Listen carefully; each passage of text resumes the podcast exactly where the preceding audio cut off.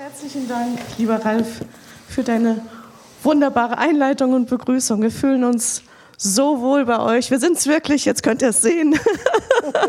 Schön, eure Gesichter zu sehen, euer Lächeln zu sehen. Und es ist uns eine große Freude und Ehre, das Wochenende hier bei euch zu sein, bei den Strahlen der Freude. Heute Morgen ja. im Bad habe ich kurz überlegt, es ist irgendwie schon ein cooler Name, Edmund.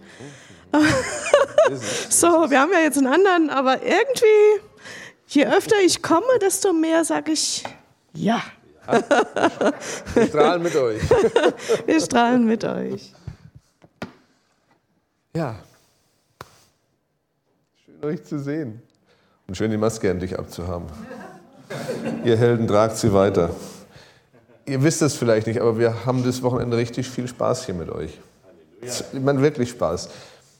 Äh, sagt jemand, ja, ihr habt das gut eingeübt mit der Moderation. Sag ich, hm, eigentlich nicht. wir stehen hier vorne und wir machen gerade das, was uns so Spaß macht. Und äh, ihr haltet das aus. Einigen gefällt es sogar gut, das ist cool. Ähm, und ich möchte noch zwei, drei Leute kurz Hallo sagen. Ich möchte zum einen meiner Tochter kurz Hallo sagen. Das ist meine Traumtochter Grace. Das ist meine erst, meine erst, unsere Erstgeborene. Eine großartige junge Frau, die ihren Weg mit Jesus clear geht. Und die andere Dame habt ihr schon kennengelernt, unsere Simone, unsere Worship-Leaderin, eine tolle Frau Gottes, die eine Menge Qualitäten mitbringt und eine tolle Stimme hat. Bald könnt ihr ihre CD kaufen, vermute ich mal. Das ist so in der Endphase. Die macht tatsächlich eine professionelle CD. Hat früher andere Musik gemacht, auch CDs gemacht. Und, und seit sie Jesus kennt, macht sie richtig schöne Musik. Andere Art. Ja, und ähm, ja, die Manuela möchte ich auch kurz nochmal von vorne grüßen. Manuela und wir, wir hatten heute so unser Blind Date. Wir kennen uns ungefähr ein Jahr, glaube ich. So, du bist nahezu von, ja, wir haben ein, ein, ein äh, YouTube-Format, äh, Pop nennt sich das, Pastors Office Podcast. Und da bist du ziemlich am Anfang irgendwann aufgetaucht und hast Kommentare geschrieben, immer wieder so kleine Ermutigungen. Und wir haben uns aber nie live gesehen und wir wollten ja eigentlich im November hier sein bei euch. Und da hat sie sich schon gefreut. Im November komme ich her. Sie kommt aus Bayern, aus, aus, Augsburg. aus Augsburg direkt. Also sie fährt genauso weit hierher wie wir. Und sagt, jetzt komme ich aber, jetzt ist sie hier. Super. Herzlich willkommen mit deiner Begleiterin. Großartig. Und, und alle anderen, und ich Schrader, das habe ich natürlich heute Morgen auch direkt getroffen. Ich sagen, Sie sind auch das erste Mal seit März hier. Also wir waren dann ungefähr gleich lang nicht mehr hier. Ähm, Preis sei Gott, dass ihr hier seid. Wundervoll. So, das sind ja, Sohn und Tochter der, dieses Hauses hier, ihr kennt sie. Aber sie waren live nicht mehr hier seit dieser Corona-Geschichte. Und jetzt, erste Mal. Ja, und wir sind zusammen hier und wir treffen uns. Ja, und wir haben ein tolles Thema mitgebracht. Landeplatz für Schmetterlinge.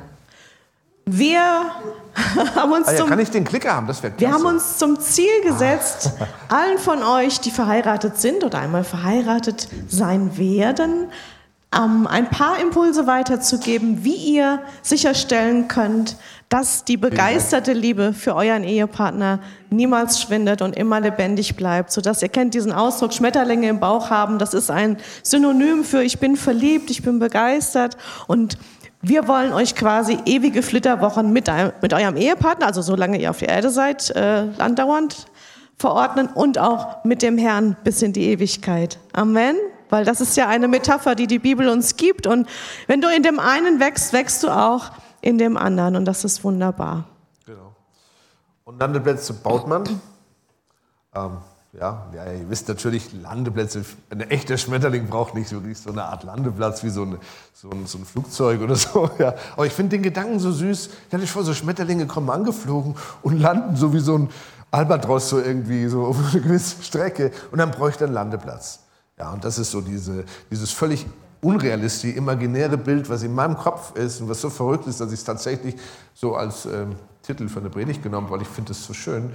Und ja, Schmetterlinge wollen zurückkommen. Und ich weiß nicht, alles sind vielleicht Ehepaare hier, einige sind vielleicht noch nicht verheiratet, andere nicht mehr oder anderes zweite, dritte Mal. Es ist ganz gleich, jeder kann hiervon was mitnehmen, weil diese Schmetterlinge gehören in das Leben eines Paares. Okay, und Gott will, dass sie wiederkommen, wenn sie ausgezogen sind oder äh, ja, dass ihr euch vorbereitet und ihr eine Vorstellung bekommt, wenn ihr heiratet, ähm, ja, was sind so ein paar Grundlagen? Und da haben wir einiges, wir haben ja einiges zusammengeschrieben. Wir haben dieses Buch hier ähm, geschrieben, eigentlich nicht für euch, sondern für unsere Kinder. Das war der Ursprungsgedanke. Wir wollen unseren Kindern das Beste mitgeben, was wir in 30, 31 Jahren Ehe gelernt haben. Und dann haben wir gedacht, naja, warum nicht eigentlich richtig ein Buch draus machen, was dann auch anderen weiterhilft. Und vielleicht ist der eine oder andere hier, wo du sagst, das könnte dir auch helfen. Und das, diese Predigt ist so ein, ein Auszug eigentlich aus einem kleinen Teil dieses Buches. Wir haben Bücher, die ich mitgebracht habe, die Ecke könnt ihr gerne nachher mal Heute Morgen ist es tatsächlich so, dass die drei Impulse, die wir euch weitergeben wollen, euch auch helfen kann für jede andere Art von Beziehung. Beziehung ja. zu deinen Kindern, zu deinen Eltern, zu Freunden. Wir reden nämlich heute Morgen über die Kraft von Vergebung. Wir sprechen darüber, was machen wir denn, wenn es mal dicke Luft gibt. Kennt ihr das auch? Ist das in Baden-Württemberg auch dicke Luft? Nö. Nö. Also wenn so akute Konflikte ähm, äh, sich im Raum bewegen. Und wir wollen zum Dritten über die Kraft von Vertrauen sprechen, was Vertrauen bedeutet und wie wir es aufbauen. Und wir sind so happy, dass du dabei bist. Dass du dabei bist. Amen. Du bist dabei. Guck mal, wir haben hier 50, 60, 70 Leute. Und wie viele sind es jetzt zu Hause? 121. Hey, so cool. Eine Riesengemeinde. Ahnt man gar nicht. Wenn man jetzt hier sitzt, denkt man, das ist eine überschaubare Gruppe. Aber schau mal, 121, herzlich willkommen auch von unserer Seite. Jawohl. Wir freuen uns, dass du hier investierst in Beziehungen heute Morgen. Spitze. Amen, Amen.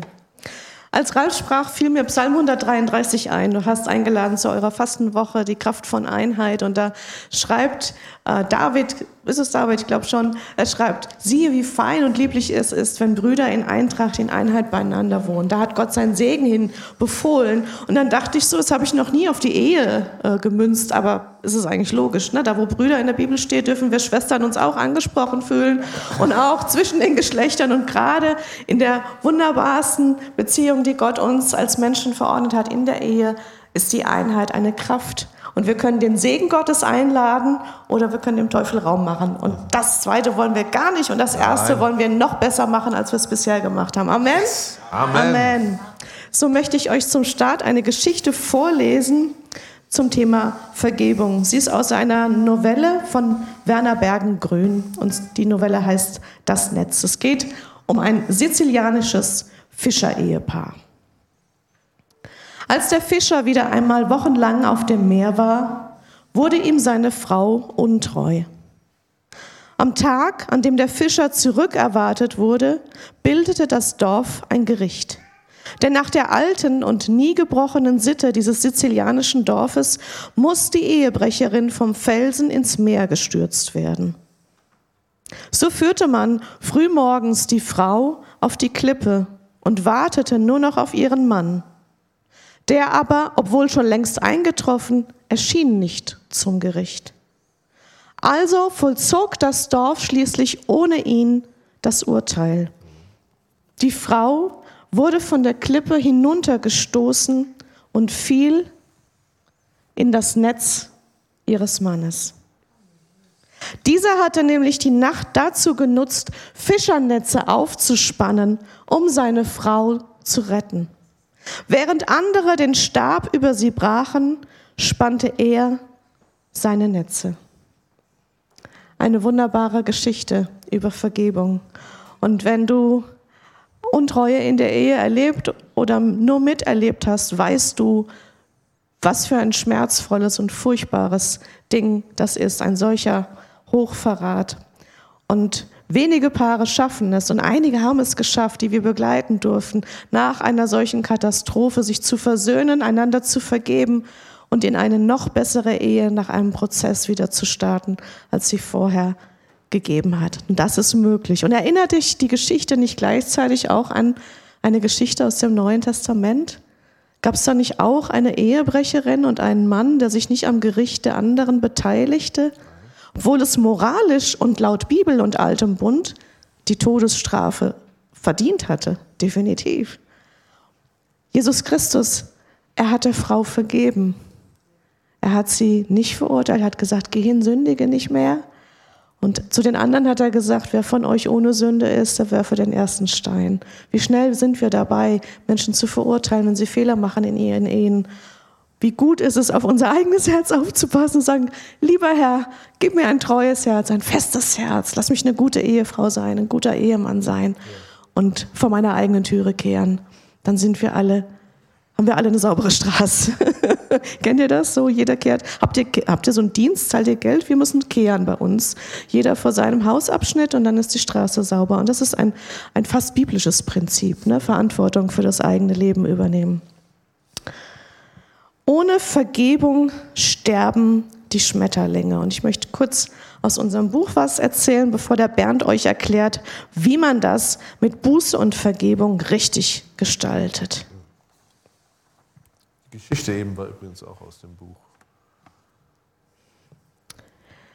Am meisten wird in der Kirche gelogen.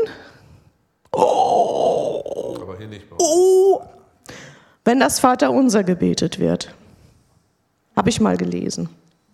Und vergib uns unsere Schuld, wie auch, wir, wie auch wir denen vergeben haben, so heißt es wohl treu übersetzt, die an uns schuldig geworden sind. Matthäus 6, Vers 12.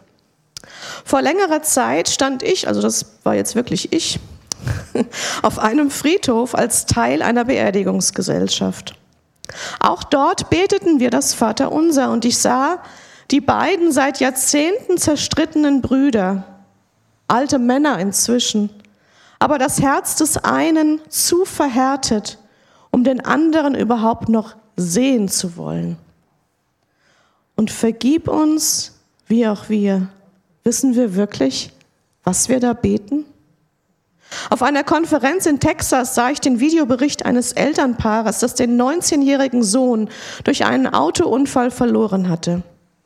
Eine betrunkene junge Frau war an diesem Tag in ihr Auto gestiegen und hatte das Auto des Sohnes gerammt. Er hatte unzählige Brüche und innere Verletzungen, lag einige Tage im Koma, um, dann noch, um danach zu sterben. Eine entsetzliche, tragische Geschichte. Tränen rollten mir die Wangen herunter, während wir das Video sahen. Ich dachte an meine Kinder, die ähnlich alt sind. Stellte mir vor, es wäre mein Kind gewesen. Welch ein schrecklicher Schmerz. Was für eine Ungerechtigkeit und wie unverantwortlich, sich zu betrinken und dann Auto zu fahren. Diese Eltern haben inmitten ihres Leides etwas Großartiges getan. Sie vergaben der Unfallverursacherin.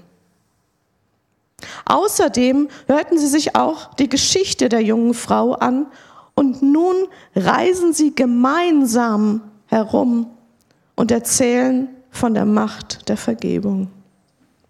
Die verwaisten Eltern und die Unfallfahrerin. Eine erstaunliche Geschichte. Es traf mich mitten ins Herz. Wie oft will ich bei viel, viel kleineren Dingen noch an meinem Recht festhalten und lasse Groll aufflackern.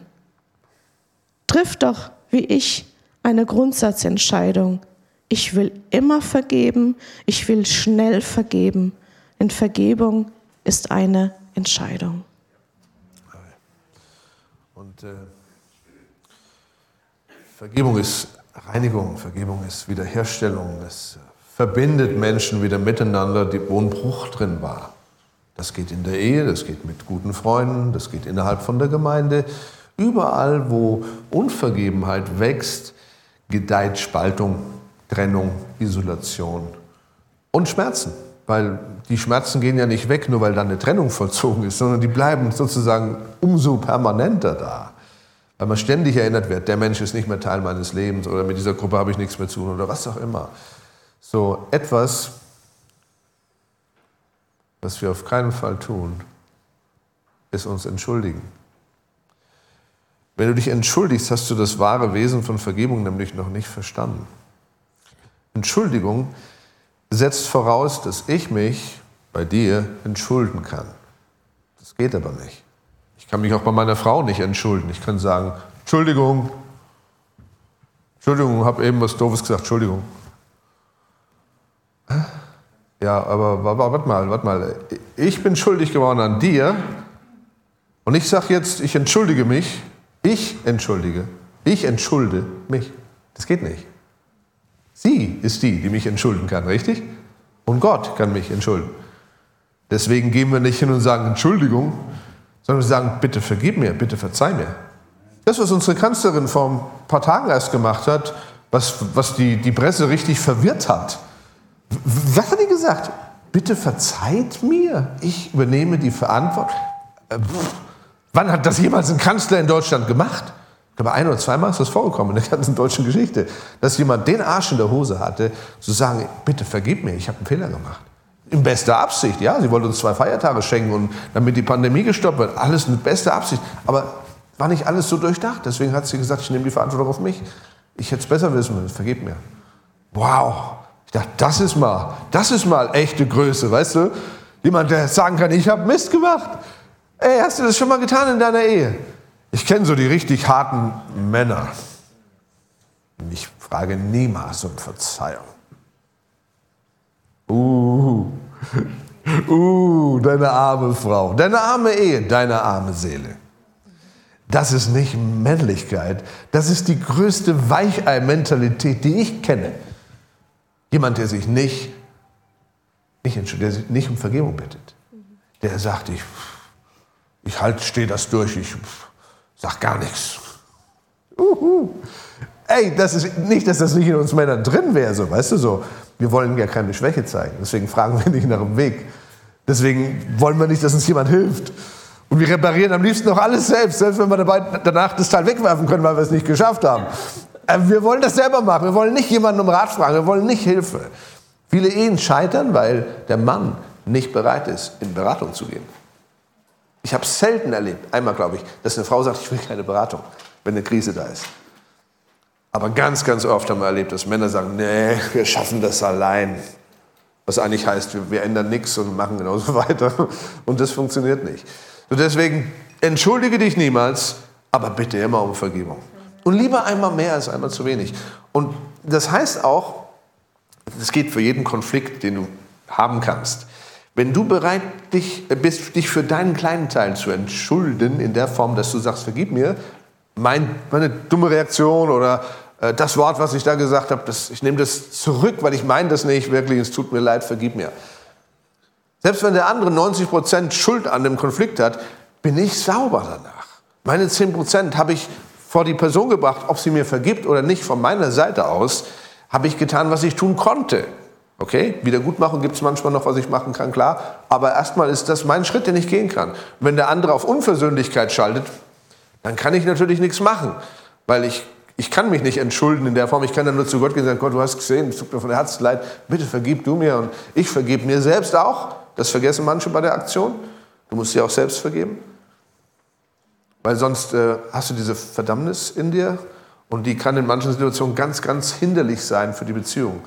Wenn du so fühlst, ah, ich bin so ein Arsch, ich bin so ein Idiot, ich, ich krieg nichts hin, ich, ich schaff's nie, immer wieder mache ich die Fehler und das und das. Und wenn du so redest, dann ändert sich's auch nicht. Dann wirst du immer weiter in dieser Spur bleiben, anstatt dass du sagst, okay, ich habe es vor Gott gebracht und Gott sagt, wenn, ich, wenn er mir vergibt, dann vergisst er auch. Das Ding ist nicht länger Existenz und ich werde es auch nicht am Leben halten, weil es war nichts Gutes.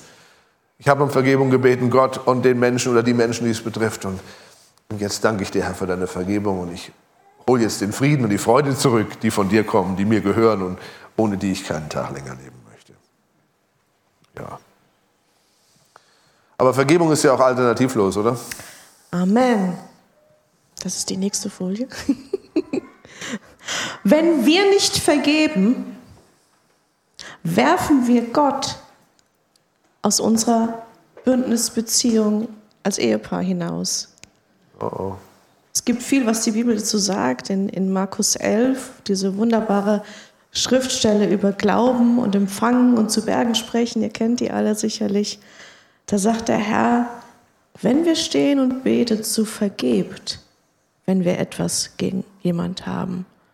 Denn wenn wir vergeben, passiert was? Wisst ihr es? Der Vater vergibt uns auch. Aber wenn wir nicht vergeben, vergibt Gott uns nicht. Hoho. Ich kann Gott die Tür vor der Nase zuschlagen durch Unversöhnlichkeit. Das ist sehr, sehr teuer und sehr, sehr dumm.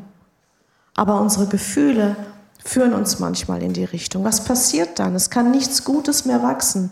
Bitterkeit entsteht. Mhm. Das Herz verhärtet sich. Im Hebräerbrief lesen wir, sie sollen aufpassen, dass nirgendwo bei irgendeinem in der Gemeinde zum Beispiel eine Wurzel der Bitterkeit Raum fasst, weil es vergiftet andere Leute, weil Bitterkeit kommt da oben unter deiner Nase, kommt das raus. durch hässliche Reden, durch Lästern, durch, oh, was der mir gesagt hat und über und wenn du an der Stelle nicht sagst, Moment mal, hast du schon mit dem darüber geredet? Weil das nützt ja nichts, wenn du es mir erzählst. Sollen wir ihn zusammen anrufen? Ich kenne einen Pastor, der hat gepredigt, der sagte dann immer, ich hole dann das Telefon und sage, komm, wir rufen die Luise direkt an. Dann sagst du es ihr, okay? Und bringst es in Ordnung. No. Gut, dann, dann bricht Panik aus. Das ist die einzig biblische korrekte Reaktion. Was Amen. nützt mir, wenn die Bitterkeit in mein Ohr und dann in mein Herz auch noch fällt? Wenn ich die Luise das nächste Mal sehe, denke, naja, so eine ist das. Kennt ihr das? Gibt es in Pforzheim nicht. In Limburg haben wir das schon erlebt. Ja, das, schon ist, bah, das ist, das ist so eklig wie Curry Ketchup auf Vanilleeis oder noch schlimmer. Warum fällt mir das ein? Das weiß ich nicht. Das fiel mir gerade ein. Aber es ist doch auch so, dass Gott, äh, Gott ist das größte Ding im Universum. Seid ihr eins mit mir? Gott ist das größte, das größte Wesen, das größte Ding, was es gibt. So, deswegen sagen wir ja, wenn Gott für mich ist, wer mag gegen mich sein? Gibt keinen. Weil es gibt kein größeres Ding. Aber das heißt auch, wenn Gott sagt, wenn du nicht vergibst, stellt er sich dir in den Weg. Weißt du, was das heißt? Das ist das Gegenteil von Gunst, von Gnade, unverdienter Gunst. Du kommst keinen kein Nanometer weiter, wenn Gott vor dir steht und sagt, stopp. Das meint Gottesfurcht, weißt du. Wir respektieren und wir erkennen, er ist das größte Ding im Universum. Er liebt uns, aber er hat viele Wenn-Dann-Prinzipien in die Bibel gepackt, die uns dienen sollen. Er sagt, wenn ihr das tut, dann geht es euch richtig gut. Aber wenn ihr das tut, sorry, bin ich nicht mit euch. Dann muss ich mich gegen euch stellen. Äh, warum? Weil das ganze, das ganze Erlösungswerk von Jesus ist auf Vergebung aufgebaut. Und wenn wir uns dagegen stellen, dann verstehe ich Gott total, dass er sagt, sorry, du machst alles kaputt, was ich mit, mit dem Leben meines Sohnes bezahlt habe. Geht gar nicht. Dann stehe ich dir im Weg. Sorry, dann geht es nicht weiter. Dann kannst du dich abstrammeln, wie du willst. Du kannst all deine Kraft, all deine Lebensjahre da reinpulvern. Du wirst keinen Millimeter weiterkommen. Allein das sollte uns immer wieder dazu bringen, schnell zu vergeben. Ich meine schnell. Schneller als bisher, okay? Viel, viel schneller als bisher. Wenn du immer noch fünf Minuten brauchst, bevor du vergibst, läuft was schief. Ja, aber ich fühle mich nicht danach. Iris, was mache ich denn dann? Es trotzdem tun. Ja, ja, aber ich, ich, fühle mich nicht danach. Und tritt dir selbst in den Hintern und tu es einfach. Und, und wenn es danach immer noch nicht sich richtig anfühlt? Dann mach's nochmal. Nochmal. ich könnte Sie jetzt das hundertmal fragen, sie würde dasselbe immer und immer wieder sagen, weil es wahr ist. Der Bernd ist so gut im Vergeben. Er ist wirklich gut im Vergeben. Er ist mein Vorbild im Vergeben. Ah. Ja. Ich habe mir fiel eine Bibelstelle ein, die steht nicht im Skript. Habe sie aber gefunden, 2. Korinther 2,14. Ich danke Gott, der uns, die wir zu Christus gehören, immer in seinem Triumphzug mitführt. Amen. Ja. Amen. Wo immer wir jetzt auch hinkommen, setzt er uns ein, um anderen vom Herrn zu erzählen und die gute Botschaft zu verbreiten wie einen wohlriechenden Duft. Also es ist nicht ist die falsche Bibelstelle, aber es ist äh, trotzdem schön. Es war trotzdem jetzt schön. Ich suche die Bibelstelle, die steht in einem der beiden Korintherbriefe, wo Paulus sagt, ich vergebe und ihr vergebt auch, weil wir den Teufel kennen, dass er so schlau ist und sonst uns hinters Licht führt. Irgendwie sowas. Edmund Nick, du hast das auch schon gelesen. Du kannst ja? du auch die Bibelstelle aus Markus, aus Markus 11, 23, 24, die habe ich ja eben genommen. Ja, eben genommen. Genau. Das ist ja auch, Weil das ist was passiert. Wir werfen Gott hinaus mhm. und wir sagen, Teufel, herzlich willkommen. Das machen wir. Wie? Ah, da war ich ja ganz dicht dabei. Danke. Dann lesen wir sie. Lesen wir. Definitiv. Da, super. Ich habe ja. die Neues Leben Übersetzung aufgeschlagen hier. Wenn ihr diesem Mann vergebt, vergebe ich ihm auch. Denn wenn ich etwas vergeben habe, was immer es auch war, tat ich es in der Vollmacht Christi zu eurem Besten, damit der Satan uns nicht überlistet. Schließlich kennen wir seine Fallen und Tricks nur zu gut. Und der, der dir immer sagt, bleib hart, du hast recht. Es ist so gemein gewesen und es gibt ganz, ganz schwerwiegende Dinge, die Menschen erleben, das wissen wir. Und doch ist der einzige Ausweg immer die Vergebung. Sonst sind wir gebrandmarkt von dem Unrecht und haben es immer vor Augen. Und das wollen wir nicht. Nachtragend sein macht schwere Arme, hat mal jemand gesagt. Liebe lässt los, Liebe bittet um Vergebung, Liebe fängt neu an und ganz ehrlich, wir alle brauchen sie auch immer wieder von anderen und vom Herrn. Liebe Margit, ich grüße dich in deinem Garten. Guck, guck abends mal hier rein, finde ich toll, was ihr da so schreibt, dass ihr, hey, fantastisch. Wir haben es noch ein bisschen schöner als im Garten, aber Garten ist auch schön. Das wird er mitspielt. hey, schön. Okay, es geht um dicke Luft. Also dicke Luft ist ja was, was keiner braucht und jeder oft mal hat. Und dann äh, fällt es atemschwer. So, wenn wir die Maske aufhaben, wissen wir, wie sich das anfühlt. Es ist nicht so ganz frei einzuatmen. Ja, wir machen uns jetzt ja, den Mund wässrig mit unserem freien Atmen. Aber ich weiß ja auch, wie es mit Maske ist. Okay. Das ist eigentlich dein Bereich, aber ich soll darüber reden. Mach du mal. Mach ich mal. Ihr wisst, wie das ist. Hochgekochte Emotionen. Streit, Tränen, völliges Unverständnis für den Standpunkt des anderen. Mhm. Wer ist das Monster in meinem Bett? Kenne ich dich? Was hast du da gerade für Meinungen? Ah, was sind deine Ideen? Was denkst du hierüber? Nein, kann nicht sein. Und ja, ein falsches Wort reicht ja manchmal, um dann äh, stundenlange Schweigeseancen zu äh, hervorzubringen. Und eines ist ganz wichtig, wenn du dicke Luft hast, jetzt gehen wir wieder mal im Bereich Ehe, das ist, das ist hierfür ganz wichtig, äh, erlaub dir eine Option auch nicht in deinen Worten, und das ist Trennung. Äh, man kennt das ja, man ist richtig giftig aufeinander und dann sagt man Dinge, die man nicht wirklich so meint, aber man will den anderen jetzt mal ein bisschen verletzen. Weil der hat mich ja auch verletzt. Heißt, ich sollte mal eine andere Frau suchen. Ist schnell gesagt, so ein Satz, stimmt's?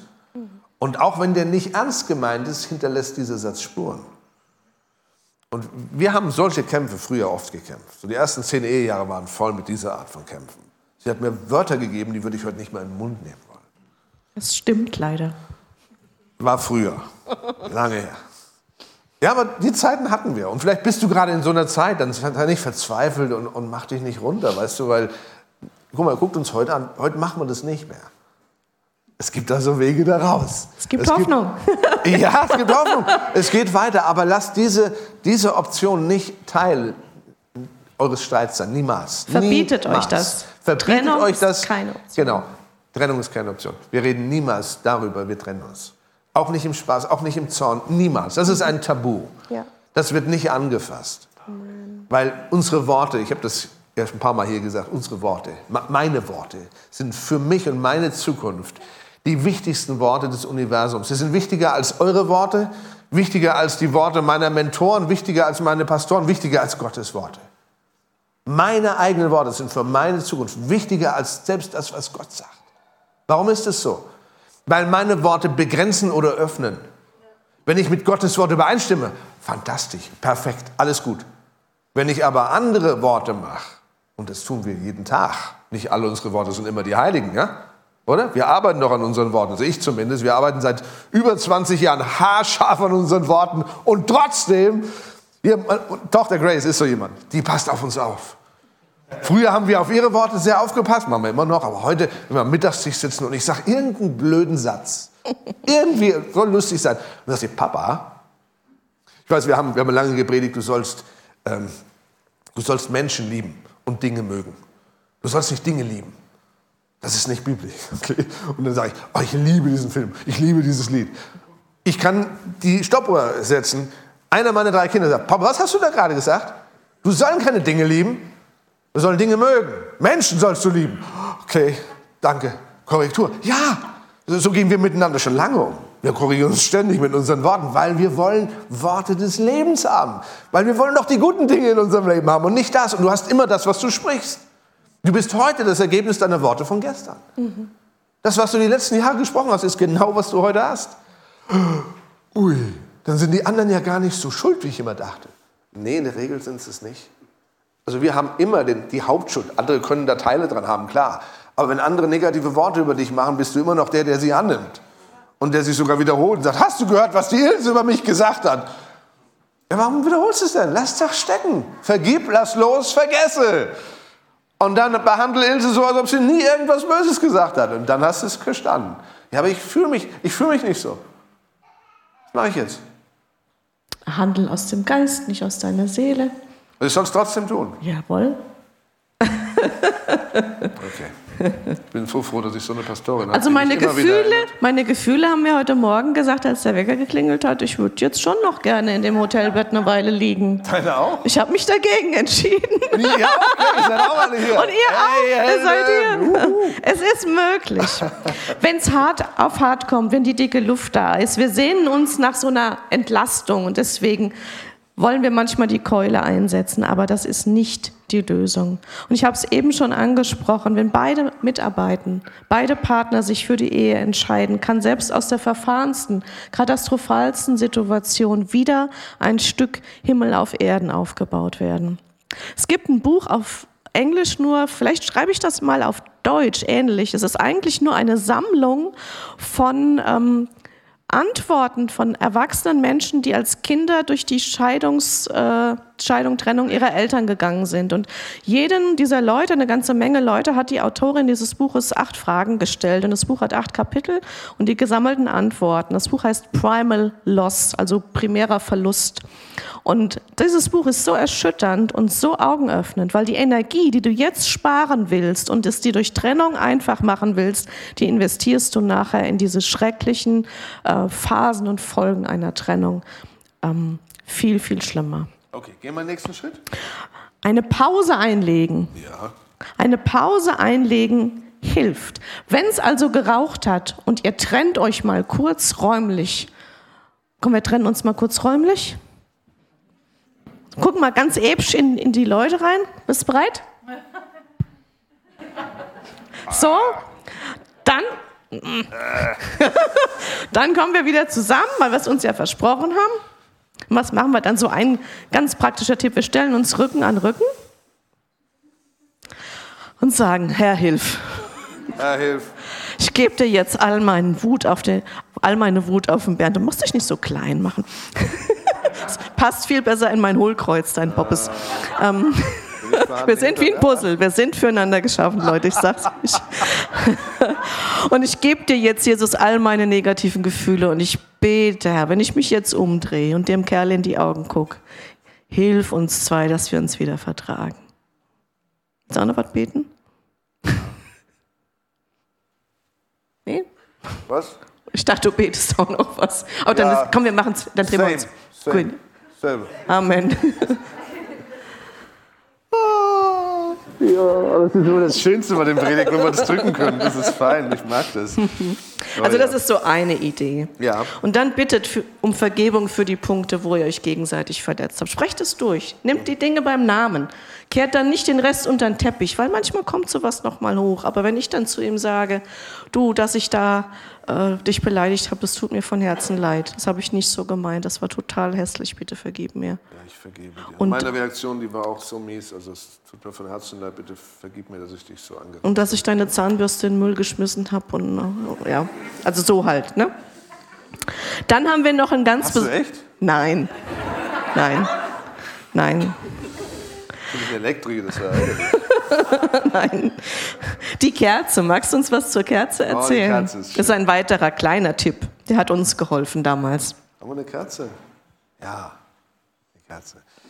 Als wir jung verheiratet waren, so die ersten zwei, drei Jahre waren hart. Die waren leidenschaftlich, aber auch hart. Weil wir sind beides sehr starke Persönlichkeiten und wir haben uns jede Woche gestritten. Ich weiß nicht, jeden Tag, aber jede Woche bestimmt. Oft. Wegen allem Möglichen, weil, weißt du, wenn so ein Paar zusammenwächst, jeder hat ja seine Meinung, seine Dinge. Wir hatten damals keine Ehevorbereitungsseminar. Das hätte uns viel erspart. Das stimmt. Äh, wie gesagt, wir waren ja, als wir uns kennenlernen, noch nicht mal Christen. Also das war Ihr habt ungünstig. sowas hier. Ihr habt, by ihr habt way. das. Die wir- wir- Ina und ihr Team, ihr habt einen Ehe- und Familiendienst. Das hat nicht jede Gemeinde. Feiert das, nutzt das. Ja! Also wir sind so überzeugt davon im Christussein und wir trauen niemanden kirchlich, der nicht dieses ein Ehevorbereitungsseminar gemacht hat. Wir trauen keinen mehr. Sag ich, willst du glauben? Standesamtlich kannst du dich heiraten, aber wenn du hier getraut werden willst, Ehevorbereitung. Aber wir, wir lieben uns doch. Ja, genau, deswegen. Zieht's durch und wenn ihr das danach noch sagt, freuen wir uns riesig, euch trauen zu können. Ja, weil da, da regelt man Dinge in diesem Ehevorbereitungsseminar, die man normal erst nach zwei, drei Jahren Ehe überhaupt anspricht. Und das ist wahr. Und da könnten Teile dabei sein wie Kultur, wie Familie, Umgang mit Finanzen, mit Kindererziehung. Alles Dinge, wo man vorher noch nicht so viel drüber redet, die sehr relevant sein können, um miteinander alt zu werden. Das ist doch das Ziel. Ähm, die Kerze, genau. Meine Mama kam dann zu mir und sagte, äh, besorgt euch bitte eine Kerze und trefft eine Vereinbarung miteinander. Und wir hatten hässliche Gewohnheiten. Wenn wir uns gestritten haben, ich hatte schon einen Führerschein, dann bin ich ins Auto und bin weggefahren. Und sie hatte noch keinen Führerschein. Und das war für sie ganz schön mies. Die hat sich jedes Mal, oh, die hat sich so geärgert. Und ich habe das natürlich dann auch genossen, weil ich wusste ja, die ärgert sich jetzt. Also es war so diese ekligen Arten von Kämpfen. Ihr kennt das alles nicht, aber wir hatten das wirklich so. Und dann kam meine Mama mit, diesem Kerzengedanken und sagt, pass auf, ihr müsst euch jetzt eine Sache versprechen. Und naja, das ist schon, was wir beide sind. Wir sind Leute mit Integrität. Wenn wir also was versprechen, ihr wisst, ein echter Mann verspricht etwas, und dann hält es oder stirbt wenigstens bei dem Versuch, es zu halten. Und das ist unsere Mentalität. Wenn wir was versprechen, ist es so. Ob wir nachher Nachteile haben, ob uns das Geld kostet, es ist ein Versprechen, es ist mein Wort, das bin ich. Okay, ich bin so gut wie mein Wort und du genauso. Also haben wir gesagt, okay, wir versprechen uns, dass wann immer wir einen Streit haben und jemand diese Kerze anzündet, wir miteinander reden. Um uns zu versöhnen. Um uns zu versöhnen. Was stellt ihr euch vor, wie oft diese Kerze im ersten Jahr gebrannt hat? Vorschläge. Wir hatten einen Vorschlag. Zahl. Jeden Tag? Hat jemand konkrete Zahlen?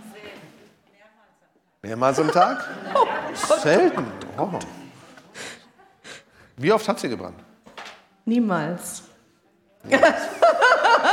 Denn es hat gereicht, damit zu drohen. Jetzt, ich, ich zünd die Katze an. Na gut. Und wir wussten, Mama kommt sonst, weißt du, dann die wären zur Mama gegangen. Der ist nicht gekommen, obwohl die, die hat nie gebrannt. Die Katze hat nie gebrannt, aber sie hat ihren, ihr, ihre, ihren Job getan, verstehst du? wir haben immer miteinander geredet und wir wurden immer besser in dem Vergeben und in dem, äh, ja. ja. all dem Loslassen. Und die Sprache wurde auch immer netter. Ja, ja. Heute beschimpft sie mich nicht mehr. Die sagt nette Sachen über mich. Das denn eben, der Band ist so gut in Vergebung. Das ist doch toll, wenn deine Frau sowas über dich sagt. Weil die weiß es ja. Die kriegt ja alles mit, weißt du? So sieht's ja, aus. Das ist so schön. Letzter Tipp zum Thema Vergebung: Mückenelefanten. Da sind sie. Kennt ihr die? Habt ihr die auch im Zoo bei euch? Mückenelefanten ist einfach ein Bild für, wir streiten uns über etwas, was eigentlich von der Sache her gar nicht dramatisch ist aber es wird riesig groß, weil es eskaliert im Ping-Pong der, der Hässlichkeiten gegeneinander. Oh, du hast den Text ausgesucht. Ich das dachte, ist ja von mir. Das ist ein falscher Text, habe ich eben gemerkt beim Durchlesen. Okay, ist ja, auch, ist ja auch schon vorbei. Ja. Und wenn das passiert, tritt mal einen Schritt zurück gedanklich und frag dich, ist es das wert, die kostbarste Beziehung nach meiner Gottesbeziehung, die Beziehung zu meinem Ehepartner, aufs Spiel zu setzen, zu verletzen, Riesentrümmerberge zu machen, über diese Sache zu streiten und dann mhm. entscheide neu. Weil es geht ja eigentlich um Vertrauen, oder? Das ist unser dritter Punkt. Vertrauen ist unser dritter Punkt. Die Kraft von Vertrauen. Ja. Einem anderen Menschen nahe zu sein, mit ihm verbunden zu sein. Mhm. Sich verstanden zu fühlen, das Gegenüber zu verstehen, ist unbeschreiblich schön. Und damit diese Nähe genährt wird, brauchen wir Vertrauen zueinander. Sobald du verheiratet bist, das ist jetzt an alle Unverheirateten, denk über die Konsequenzen nach, wird alles, was du tust und sagst, auf irgendeine Weise deinen Ehepartner beeinflussen. Jede Entscheidung, jedes Wort, jedes Ding, was du machst. Du bist nicht mehr unabhängig. Vertrauen ist auch Risiko.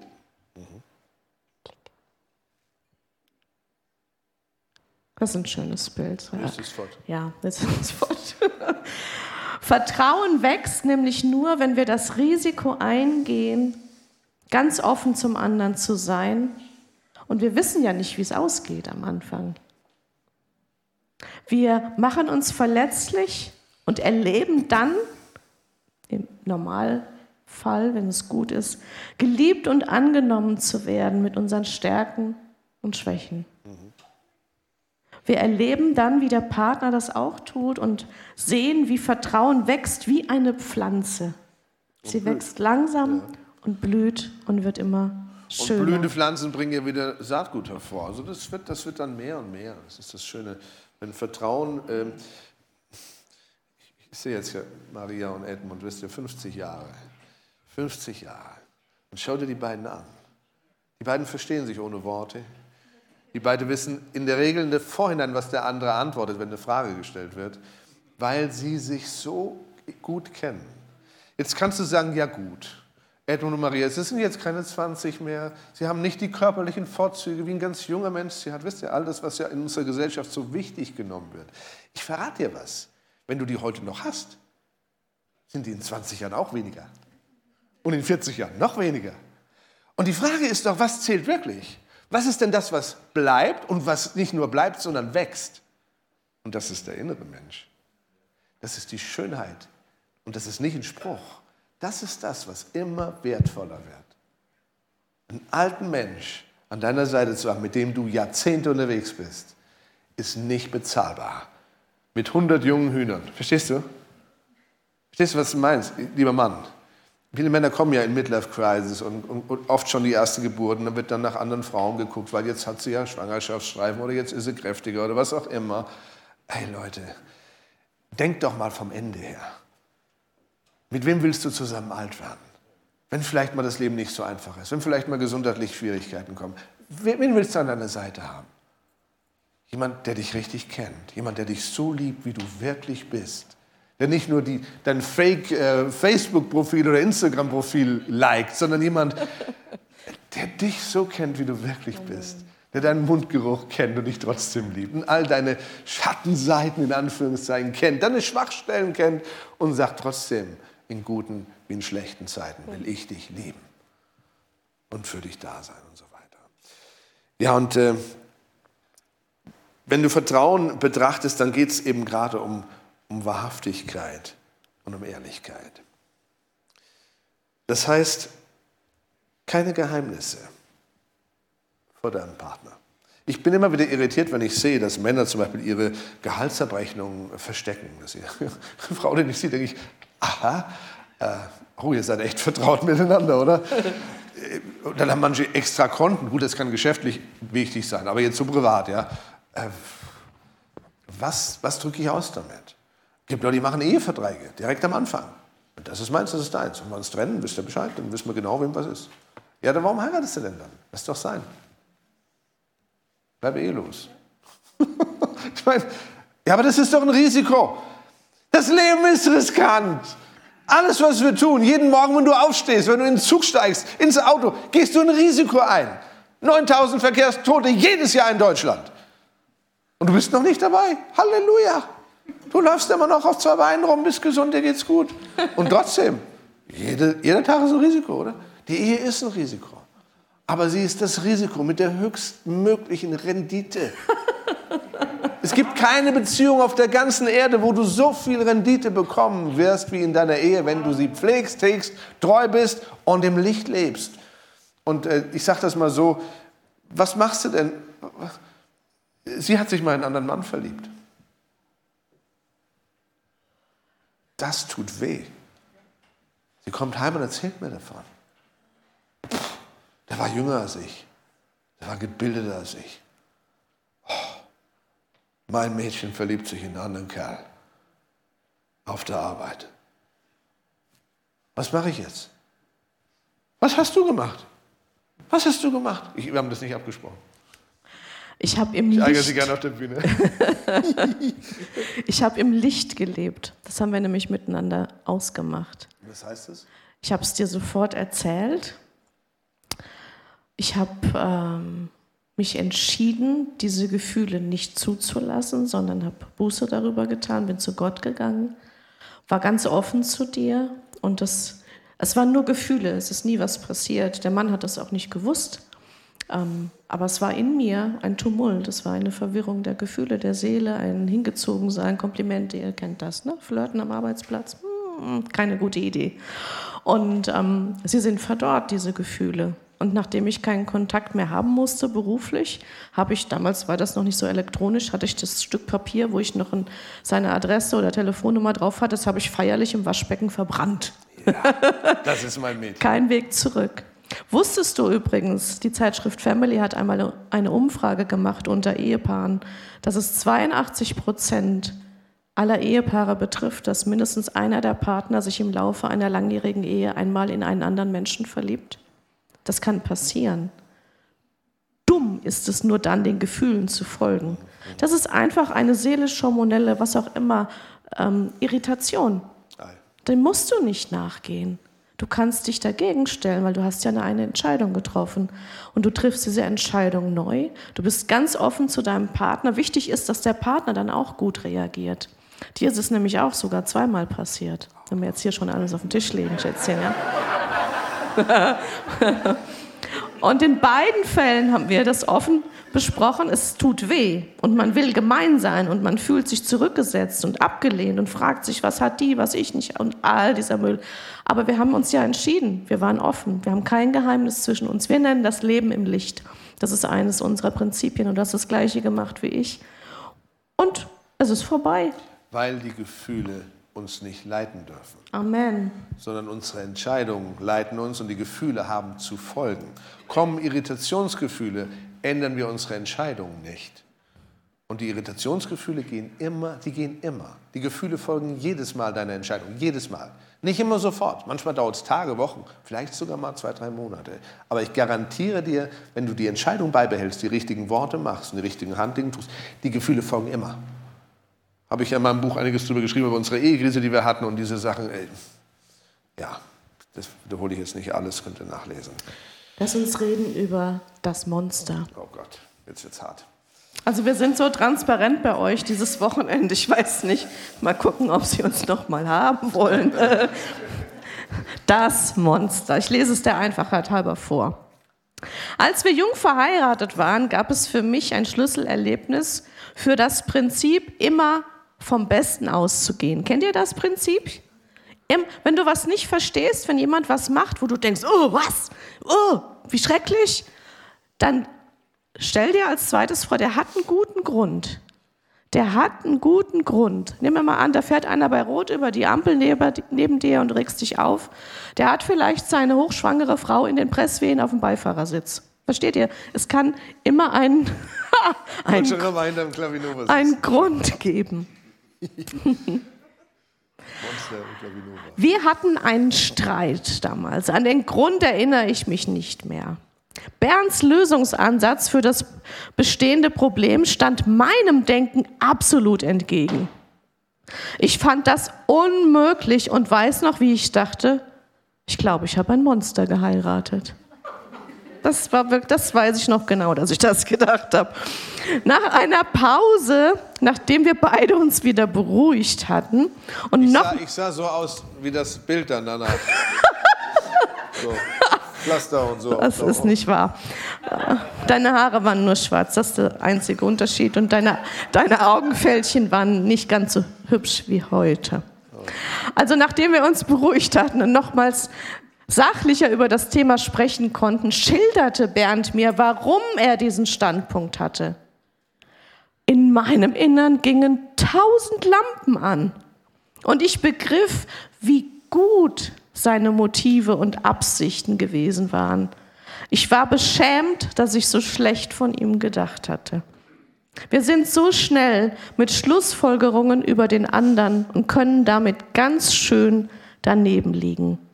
Das gebastelte innere Feindbild wird dann fleißig gefüttert, indem wir durch die Linse des Misstrauens den anderen und sein Verhalten bewerten.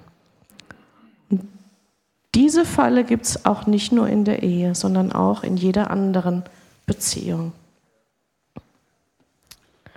Okay, das Monster kommt zurück. das ist ein ganz liebes Monster. Ein Kuschelmonster. Ja. Integrität, ich glaube, dazu haben wir schon was gesagt. Lass uns das Aber überspringen. Über Grenzen, über Grenzen, über Grenzen wollen wir euch noch was mitgeben, weil das ist ganz, ganz wichtig. Mhm. Und das kannst du gut erklären, das ja. weiß ich. Die Grenzen, die wir uns setzen, bestimmen den Schutzraum, den wir haben. Als verheirateter Mann habe ich mir Grenzen gesetzt, mit ihr zusammen. Sie hat dieselben Grenzen für sich gesetzt, die nicht modern sind und die nicht, die nicht jeder mag. Eine Grenze davon ist zum Beispiel, ich werde niemals mit einer Frau alleine in einem Auto sitzen. Ich werde niemals mit einer Frau alleine irgendwo essen gehen oder Kaffee trinken oder ein Beratungsgespräch führen. Das sind alleine schon zwei. Äh, ich erinnere mich, ich war auf einer Konferenz in, in hier, Tulsa, äh, Bibel, Winter Bible Seminar, Kenneth E. Hagen, eine ganze Woche lang. Ich war da alleine und da war aber noch eine Reisegruppe da und von Robert Tomaschek war da mit, mit einer Gruppe von was sind 20, 20 Leuten aus seiner Gemeinde, die haben ja auch eine Rema Bibelschule und so. Und äh, ja, ich hatte kein Auto in dem Moment, war so angewiesen, dass Robert mich mitnahm oder jemand anderes. Und es gab diesen Moment zwischen Hotel und, und Gemeinde, wo dann eine Dame aus Roberts Gemeinde, die ich auch sehr gut kenne, eine ganz feine äh, Frau in meinem Alter, die sagte, ja, weißt du, ich nehme dich jetzt mit, Robert hat gerade das Meeting und so und so. Und dann sagte ich, ähm, ja, das geht leider nicht, weil ich setze mich nicht mit dir allein ins Auto. Und die guckte, hä? Ich meine, da war keinerlei sexuelle Anspannung, weder von ihr noch von mir, aber der Grundsatz, ich habe ihr das dann erklärt und sie hat dann ein paar Mal aha, aha, aha gesagt. Und dann war es klar, ich habe dann einen anderen Weg gefunden, ins Hotel zu fahren. Aber es war schon erstmal eine komische Situation, weil das Gegenüber denkt dann, es wäre was Persönliches, hat ja gar nichts mit ihr zu tun. Aber ich habe eine Entscheidung getroffen. Und wir haben inzwischen so eine Ausnahmeregelung, dass wir einander anrufen, sollten wir wirklich mal nicht anders klarkommen. Und dann äh, hat sie mich schon mal, du, das ist, ich komme jetzt anders nicht heim, kann der mich mitnehmen? Und sage ich, ist in Ordnung. Also ist nicht gesetzlich, aber eine Entscheidung, einen Schutzraum zu bauen, das ist wie, wie so ein Abhang, weißt du, stell dir vor, das ging hier 100 Meter runter. Dann würde ich nicht so entlang gehen, obwohl ich eine stabil äh, das Ganze äh, hinkriege. Aber wenn das 100 Meter tief wäre, würde ich hier entlang gehen oder besser noch hier.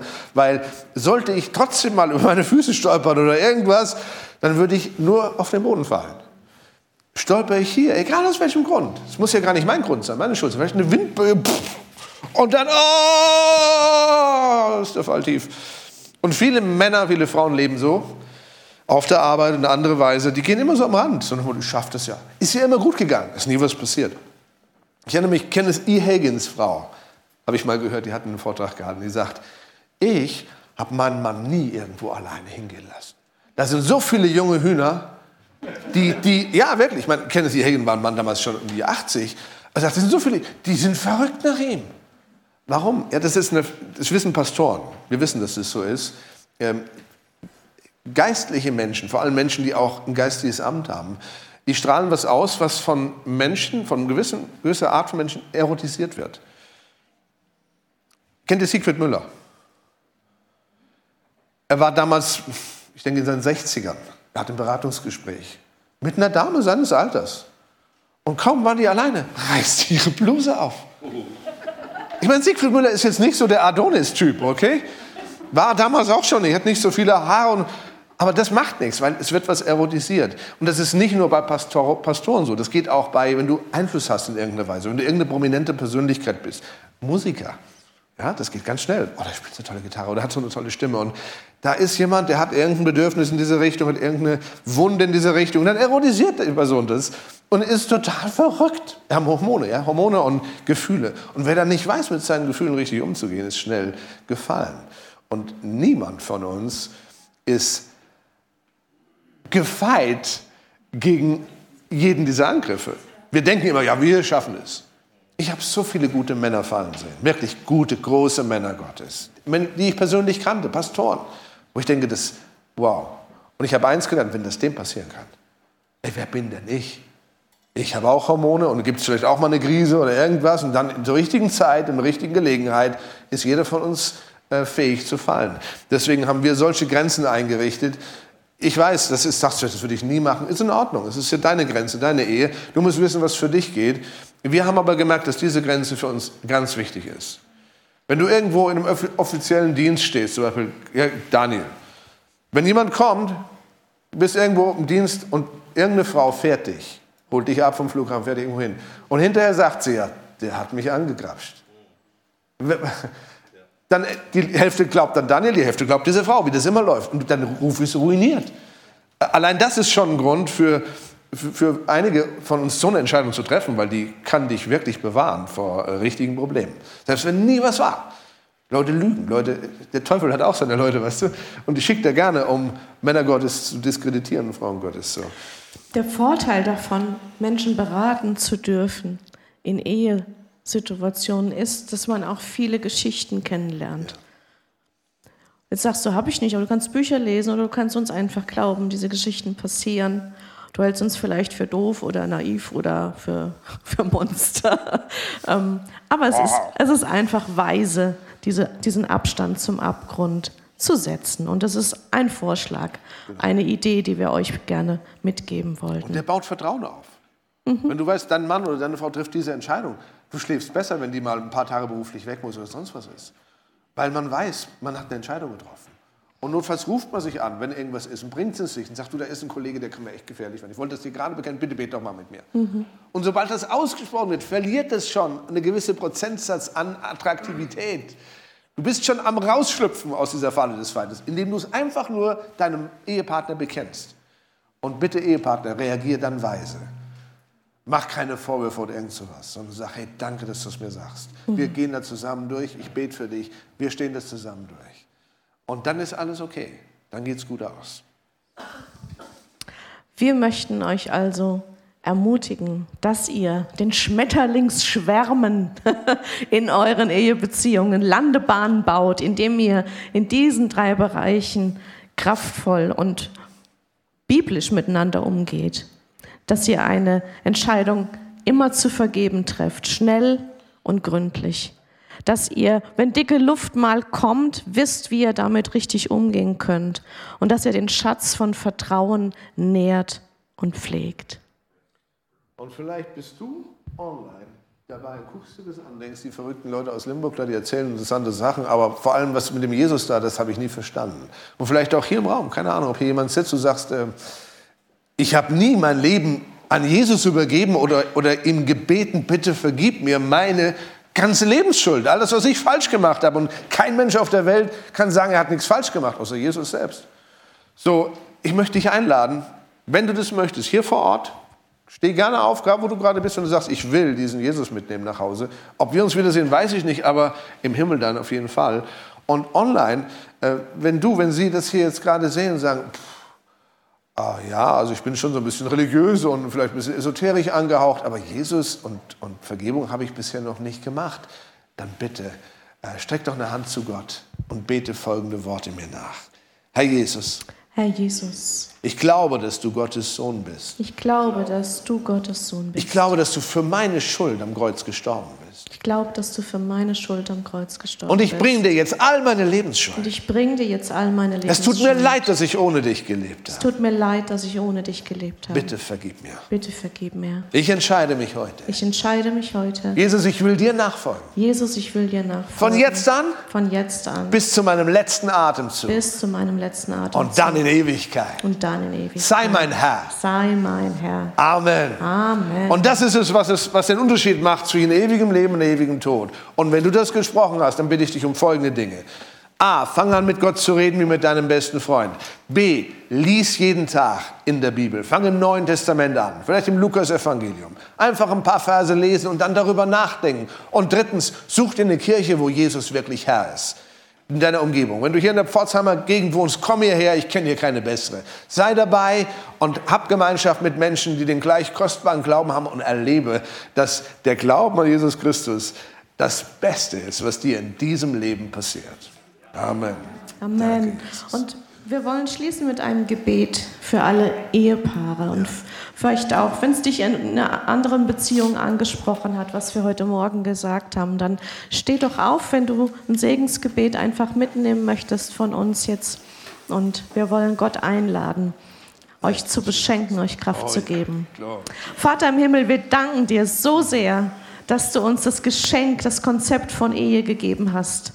Danke, Herr, dass du uns zusammengestellt hast als Mann und Frau für ein ganzes Leben. Wir danken dir so sehr für die Kraft deiner Vergebung und ich setze das jetzt frei über euch über euch Ehepaaren. Ich setze die Kraft der Vergebung frei, die Freude, die Freude zu vergeben, wie Jesus Christus dir vergeben hat. Ich setze frei neuen Mut, im Vertrauen Risiken einzugehen, das Herz mit dem anderen noch enger zu verbinden.